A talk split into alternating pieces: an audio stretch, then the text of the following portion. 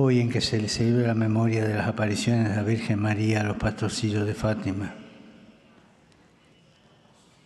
Y hoy también estoy muy triste porque en el país donde apareció la Virgen se promulga una ley para matar. Un paso más en la larga lista de países con eutanasia.